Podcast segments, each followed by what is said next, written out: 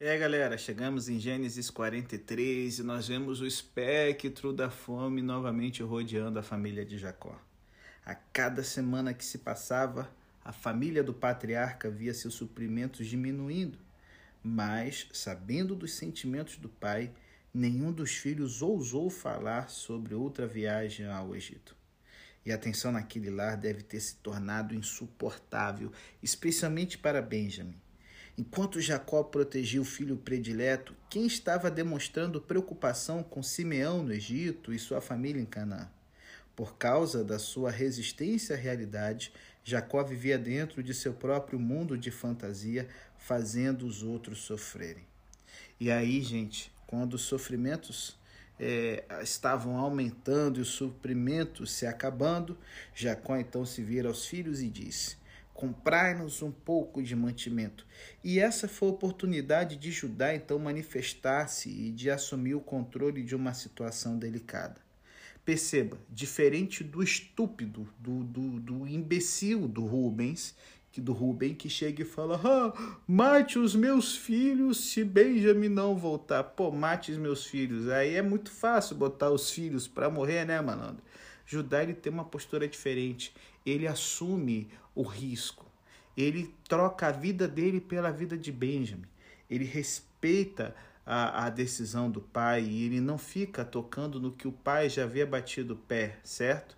Mas ele vai se impondo com firmeza, de uma forma assim, firme, porém respeitosa, tomando uma liderança aqui no meio dos irmãos, mostrando para o pai que é importante ter uma, alguma iniciativa, senão todos morrerão de fome. E aí, rapaz, essa falta de visão de Jacó quanto ao seu relacionamento doentio com Benjamin e a forma egoísta como alimentava seu sofrimento pela perda de José, além de suas suspeitas veladas com relação aos outros filhos, tudo isso em conjunto tornava Jacó um homem intratável.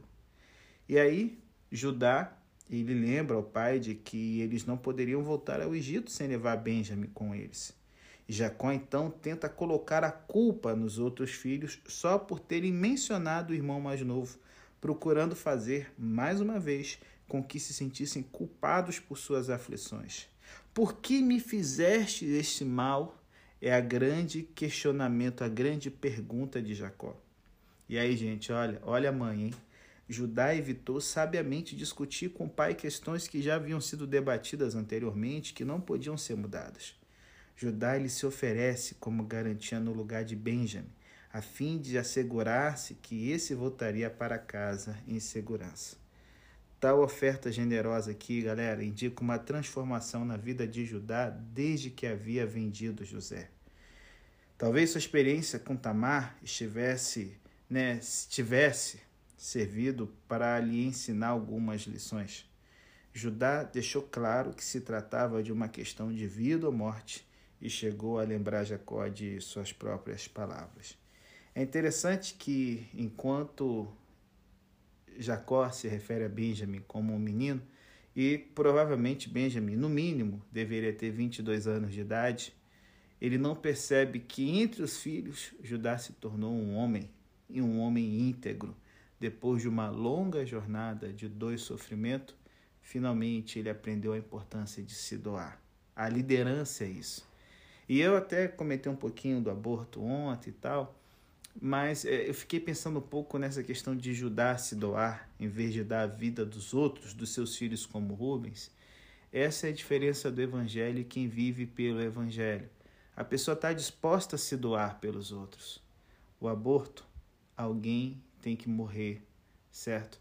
Para que você possa continuar com sua vida. Gente, desculpa, estou com muito isso na cabeça, guerra da Ucrânia também, um monte de coisa. Mas assim, é, é interessante essa perspectiva transformada, sabe? De Judá. E aí, a gente então tem um momento que está rolando uma incredulidade aqui, né, no coração do patriarca. Gente, existe uma diferença entre entregar-se à providência amorosa de Deus e submeter-se a um destino sem sentido. E a declaração de Jacó mostra qual era a sua posição. Se é tal, fazei, vão para o Egito. Se eu perder os meus filhos, sem filhos ficarei. Ó dia, ó céu, ó vida, Osa. Bom, esse tipo de resposta, sem dúvida, não condiz com Jacó de Betel, que se apropriou das promessas de Deus e que tinha anjos cuidando dele. Também não parece vir do mesmo Jacó que conduziu sua família de volta a Betel para começar de novo com o Senhor. Seus sentimentos de dor e de desespero quase haviam apagado sua fé. E aí, gente, sempre desejando estar no controle, Jacó disse a seus filhos exatamente o que fazer. É claro que deviam oferecer um presente para que o governante egípcio libertasse Simeão. É até o termo aqui para presente aqui nesse trecho. É um termo hebraico que significa um, um presente de alguém que está se submetendo, de alguém que está se colocando debaixo do jugo e da proteção, né? Além disso, eles também precisavam levar o dobro do dinheiro, de modo que pudesse devolver o que haviam encontrado em seus sacos e ainda comprar mais alimentos. É interessante a gente ver Jacó aqui dizendo: Levai vosso irmão também, e não levai o meu filhinho também. Será que com isso ele estava enfatizando a responsabilidade pessoal de cuidarem daquele que tinha o mesmo sangue que eles? E Jacó os enviou com uma bênção, pedindo que El Shaddai, o Deus Todo-Poderoso, falasse ao coração do homem de modo que ele demonstrasse misericórdia, libertando Simeão e não fazendo mal a Benjamim. É interessante, galera, que essa palavra misericórdia aqui no hebraico é, é, poderia ser traduzida literalmente como que o homem do Egito pudesse usar o seu útero, né? é, é, para tratá-lo como tratá-los bem como uma mãe trata os seus filhos. É interessante que misericórdia na Bíblia é um aspecto feminino associado com o útero, com a matriz, o lugar aonde os bebês são formados, aonde por serem frágeis e vulneráveis eles vão receber amor e carinho. É justamente isso que ele está desejando, esse aspecto feminino, certo? Que a palavra misericórdia carrega, que possa acontecer que o homem importante do Egito possa se ver como defensor dos fracos e dos oprimidos, porque é isso que o útero é um lugar de proteção, um lugar de vida para quem está indefeso. Porém, as palavras finais do nosso queridaço Jacó não demonstraram muita fé ou esperança, né? Se eu perder os meus filhos, sem filhos ficarei. Talvez ele quisesse que essas palavras trágicas ecoassem na mente dos filhos enquanto viajavam para o Egito.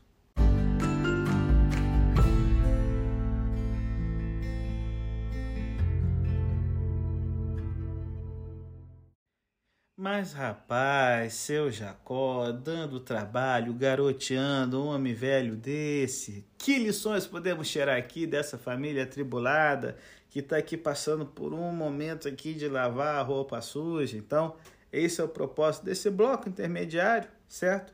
Em que eu quero aqui trazer a atenção de vocês para algumas lições que podemos tirar aqui sobre esses casos de família aqui que estão rolando no início do capítulo 33. Bom, gente, eu sei que em nossa jornada por Canaã, quando a gente toma muito baque da vida, a tendência é a gente ser negativo em vez de positivo. Tendemos a ver a vida horizontalmente em vez de verticalmente e a ser resistentes em vez de receptivos ao que é novo e inesperado. Em vista disso, frequentemente nos fechamos, nos mostramos relutantes, resistentes, desconfiados. Quando somos ameaçados pelo inesperado, erguemos nossas defesas ou levantamos a bandeira da paranoia. Todos estão contra mim, eles não me compreendem. Cara, para de ser mané. Precisamos de algumas técnicas de correção de curso para quebrar esses hábitos ruins. E eu posso pensar em pelo menos três que funcionaram para mim. Certo? Primeira, number one. Reconheça e admita sua mentalidade negativa. Grande parte da cura está na confissão, galera. A correção imediata começa com a admissão sincera. Reconheça, compreenda, admita a sua mentalidade negativa. Não esconda ela. Desista de negá-la. Se você e eu simplesmente dissermos: Ah, eu caí no hábito de pensar negativamente. Eita glória, isso aí já vai ajudar muito. Já está reconhecendo que está vacilando e insistindo no negócio que só traz infelicidade. Segunda dica, number two. Force um foco vertical até que ele comece a fluir naturalmente e livremente. Como assim, pastor? Olha, gente, estou sendo aqui, eu sou direto e reto com vocês e vou ser muito sincero. Nunca vi um hábito ceder e morrer. Temos de fazer um esforço consciente se quisermos quebrar antigos hábitos, galera. Se você está negativo hoje, as chances de acordar amanhã e continuar nessa mesma disposição são boas. É, assim, são certas, né? Porque de bom não tem nada. De fato, é bem possível que sua negatividade esteja ainda mais forte amanhã porque teve mais um dia para aperfeiçoá-la. Esforce-se então para se concentrar no foco vertical. Isso significa que você primeiro ora pedindo forças e a seguir faz um esforço consciente para reagir. Será que Deus está presente nisso? Deus está tentando chegar até mim? Ou quem sabe, como tu, Senhor, reagirias a isso? Ou, Senhor, eu não sei bem o que fazer. Admito que a minha tendência é manter-te à distância. Essa é uma reação da minha carne. Eu te convido para vires ajudar-me com isso. Dá-me uma direção clara, a resposta que te agradaria ou a força para esperar. Mas quero ver-te em tudo isso. Isso, galera, que é forçar um foco vertical. E terceira e última lição: Fique receptivo para uma ideia nova, pelo menos durante cinco minutos. Não tente fazer isso durante um dia inteiro, porque se sentirá próximo do pânico. Viva o seu dia cinco minutos de cada vez. Quando algo novo, algo inesperado se confrontar com você, não reaja com não, não, não, não, não, imediato. Não. Espere cinco minutos. Aguarde. Tolere a possibilidade durante cinco minutos você vai ficar surpreso com os benefícios de permanecer receptivo nesses 300 segundos. Olha, eu não tenho ideia de como isso vai atingir você hoje. Mas uma coisa eu sei: a vida está repleta de mudanças e desafios que podem ser difíceis de enfrentar. Eles também podem ser difíceis de lidar, mesmo tendo uma mentalidade positiva, vertical. Em vez de contar outra história que ilustre os benefícios dessa resposta, ou citar uma página inteira de versículos que enfatize o valor de confiar em Deus ao invés de resistir à mudança, eu quero terminar esse podcast desafiando você para orar. Coloca na mão de Deus. É, é, é, claro, ainda não posso terminar o podcast, que ainda tem o último bloco. Mas eu queria que você desse uma pausa. Dá uma pausa aí, certo? E pense, Senhor, como eu posso confiar mais em Ti? como eu posso mudar minha mentalidade negativa, como eu posso forçar um foco vertical até que eu possa me sentir, sabe, íntimo das suas promessas. E, Senhor, me ajude a trabalhar com as ideias novas, com os desafios novos, para que eu possa estar sempre aberto para o desafio da vida, para mudanças, porque eu aprendi a confiar em Ti. Em nome de Jesus. Amém.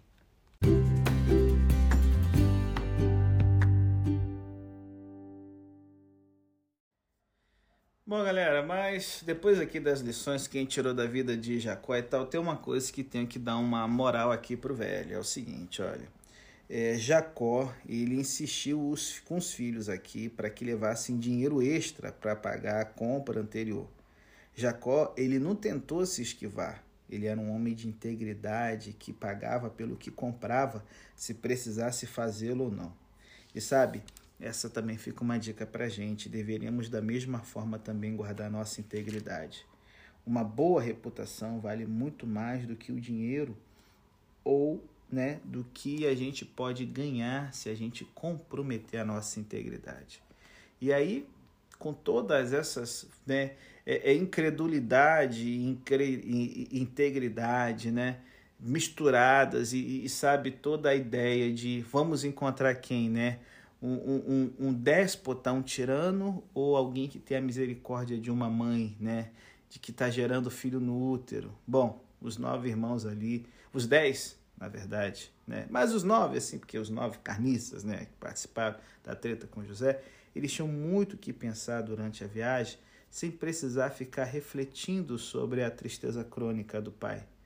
Na verdade, havia três problemas complicados a solucionar explicar aos oficiais por que haviam ficado com dinheiro, conseguir que Simeão fosse liberto do seu confinamento e, por fim, proteger, proteger Benjamin. Porém, no caminho né, de volta é, é, é, para o Egito, eles achavam que esses três problemas poderiam ser resolvidos ou não. Então você tem ali uma luta entre a fé e, e o medo. E finalmente eles chegam. É bem provável que alguns dos servos de José tivessem já visto os irmãos entrando nos pórticos da cidade, nos portões, e imediatamente informaram seu senhor da chegada deles. E a Bíblia fala então que José organizou um banquete para eles em sua casa, mas os irmãos concluíram que estavam indo para a casa do oficial egípcio porque as coisas haviam se complicado. Alguém sabia sobre o dinheiro e eles seriam presos e escravizados, né, com um castigo que poderia até envolver a morte. É interessante que esse termo escravizados, né, é o mesmo termo hebraico que aparece quando eles têm a ideia de vender José para os ismaelitas. Então, é, sabe, a consciência culpada, né, o mal que você fez, sempre é o medo de que a mesma coisa aconteça com você. E aí eu sei que numa situação dessa, o medo pode nos paralisar. Só que se liga, tem um exemplo positivo aqui. O melhor é sempre procurar o mediador mais próximo. E os irmãos foram sábios ao se voltarem para o mordomo de José. Se conseguissem convencê-lo da inocência, então teriam como apresentar seu caso a José, o qual por sua vez poderia perdoá-los. Estavam prestes então a ter outra surpresa, pois o mordomo sabia mais sobre a questão do dinheiro do que eles e garantiu-lhes que não tinham nada a temer. Né? Note também, galera, que a resposta do mordomo deu crédito a Deus e não alguma deidade egípcia, mostrando que o testemunho de José já estava fazendo efeito ali naquela terra. Então, né, o mordomo manda buscar Simeão e o leva para junto dos irmãos. Gente, imagina um momento de grande alegria, né? E Simeão deve ter ficado muito grato ao ver que Benjamin havia acompanhado os outros para resgatá-lo. Como era possível o mordomo saber que Benjamin estava presente e que Simeão devia ser libertado? Bom, José devia ter dado alguma dica para ele. Simeão aprendeu alguma coisa durante seu período de confinamento? Bom? se as palavras de Jacó em seu leito de morte servem de indicação, ele continuou meio que um vaso ruim, como a gente vê em Gênesis 49, 5 a 7. É triste quando desperdiçamos nosso sofrimento e não usamos como oportunidade para crescer. Mas o foco aqui é como os irmãos vão reagir quando verem José tratando Benjamin, irmão mais novo, cinco vezes melhor do que eles. Hum, aqui começo aqui, né? Não os jogos mortais do Jigsaw, mas os jogos, né, fraternais do queridaço José. A última coisa que os irmãos esperavam era receber um convite para um banquete na casa do vice-governador do Egito, o qual havia tratado com eles de modo tão severo durante sua primeira visita. E quando José chegou, os irmãos se prostraram e deram-lhe seus presentes. Então prostraram-se novamente quando responderam à pergunta dele sobre o pai. Os onze irmãos prostraram-se diante dele e os sonhos se cumpriram. E ver Benjamin, seu irmão, também por parte de mãe, levou José às lágrimas. Porque Benjamin era o irmão raiz, né? 100% dele de modo que ele deixou a sala para que pudesse se controlar. É interessante que a arqueologia tem descoberto as casas dos nobres egípcios e era comum ter câmaras nas casas onde eles pudessem guardar as coisas ou receber visitantes. Ele vai para um lugar é, é, é, em que só Deus vê as lágrimas dele. É, porque esse coração sensível de José era um milagre da graça de Deus, gente. Havia passado anos cercado pelos ídolos mortos do Egito, pela adoração fútil a esses ídolos, pela ideia de vingança, do mais forte sobreviver e tudo mais, mas ainda assim José havia mantido sua fé em Deus e um coração terno para com seu próprio povo. José poderia ter endurecido o coração alimentando o rancor, mas preferiu perdoar e deixar o passado nas mãos de Deus. Então a gente vê que José, ele come sozinho, os egípcios numa mesa e os irmãos em outra. Por que isso? Bom, José come sozinho porque ele seguia as leis do sistema de casta dos egípcios, tal como a gente vê na Índia. Os egípcios também tinham um sistema de casta, similar, né? não igual, mas assim parecido, que lembrava dos hindus. Os egípcios se consideravam inteligentes e sofisticados mais do que os outros povos da terra. E os pastores e nômades eram vistos como incultos e até repulsivos. Sendo hebreu, José não podia comer com os egípcios, embora excedesse a todos importância. Seus irmãos, sendo estrangeiros e pastores, eram de posição mais baixa que qualquer cidadão egípcio e por isso também né, tiveram de comer separadamente. E aí, gente, a gente entende por que, que Deus está fazendo o plano de o Egito ser o lugar onde essa nação vai se desenvolver. Porque percebam que na história de, de Judá, por exemplo, ele se casa com mulher cananeia, e os cananeus, diferente dos egípcios, eles eram inclusivos. Eles queriam realmente se misturar com as pessoas para que os outros povos adotassem a sua cultura. Os egípcios não. Devido ao sistema de castas, o povo de Deus no Egito poderia se desenvolver sem ter casamentos interraciais por causa da religião, então interreligiosos, e agora se misturarem e se dissolverem dentro da cultura egípcia. Esse é o propósito de Deus. A gente já tem um vislumbre aqui nessa mesa posta de José. Só que isso aqui não é a surpresa dos irmãos, né? Eles estavam prestes a ter surpresas verdadeiramente intrigantes, né? Primeiramente, Todos eles foram assentados de acordo com a sua ordem de nascimento e não havia meio de qualquer egípcio ter conseguido tal informação. Além disso, José providenciou pratos especiais para os seus convidados, certificando-se de que Benjamin recebesse cinco vezes mais do que os outros. Em vez de se preocuparem com a segurança de Benjamin, perceberam que o governante egípcio havia gostado do irmão é, mais novo do grupo, o que lhes deu um grande ânimo. E isso foi interessante porque José fez um teste e eles estão passando nesse teste. Será que eles vão sentir inveja? Será que eles vão olhar para Benjamin quando olhavam para mim quando eu recebi a túnica de, de, de talar de várias cores? Porque você dá cinco vezes mais comida para alguém na mesa era reconhecer ele como líder, como a pessoa mais importante do grupo. Só que algo havia acontecido.